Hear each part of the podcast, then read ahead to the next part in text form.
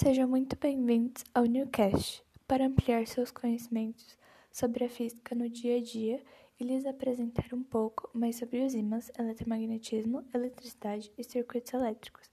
Sou a Lívia, estudante do nono ano. Você sabe como os ímãs de geladeira ficam grudados nela? Bom, primeiramente precisamos saber o que é um ímã. É um corpo que gera um campo magnético ao seu redor. Sendo assim, ele tem a capacidade de atrair objetos de ferro e metais, como geladeira, que funciona através do magnetismo. As primeiras observações do magnetismo foram feitas na Grécia Antiga, na cidade de Magnésia, onde se encontrava um mineral magnetita que, por sua vez, constitui o ímã. A Terra também pode ser considerada como um ímã, já que os polos magnéticos, já que tem polos magnéticos bem definidos. O polo norte geográfico da Terra é o sul magnético e o sul geográfico o norte magnético.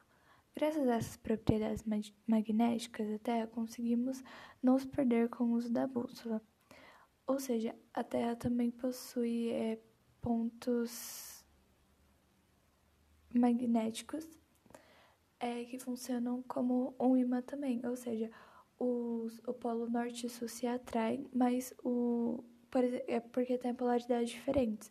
Mas, por exemplo, os, o norte com o norte não se atrairiam. Por isso, é, conseguimos usar a bússola é, para, para não nos perdermos quando formos a algum lugar para sabermos onde é o norte ou o sul. Agora você deve estar se perguntando, mas o que é magnetismo? É a ligação de um campo elétrico com um campo magnético que produzem um campo eletromagnético. O campo magnético é produzido pelas cargas elétricas geradas a partir do atrito entre os corpos que sofrem atração ou repulsão, movimentando o ímã próximo ao indutor ou um condutor. Esse movimento faz com que os elétrons se movimentem, resultando em energia eletromagnética.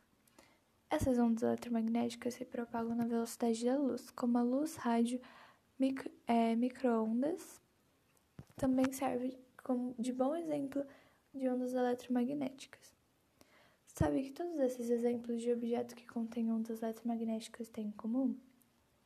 Todos precisam de energia elétrica para funcionarem corretamente.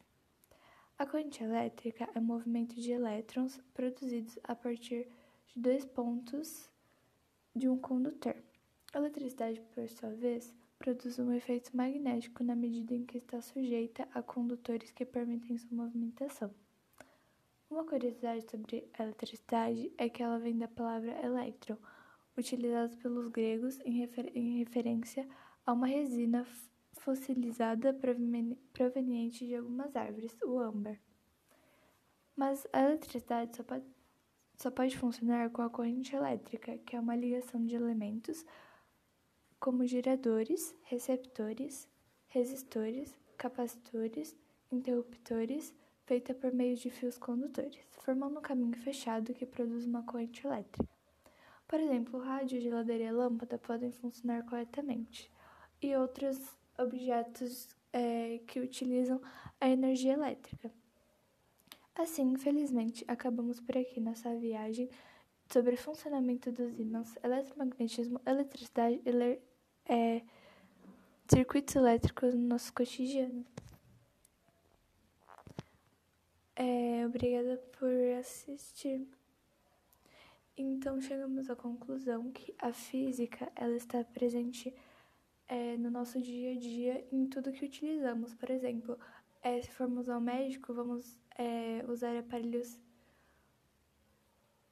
é, com, com radiação que tipo eles precisam de energia elétrica para funcionarem também, por exemplo, o ferro de passar roupa, um computador e um celular que usamos no nosso dia a dia para trabalho. Também podemos citar como exemplo é, a luz que usamos na nossa casa, que é, ela só pode funcionar com a energia, a energia elétrica e a corrente elétrica.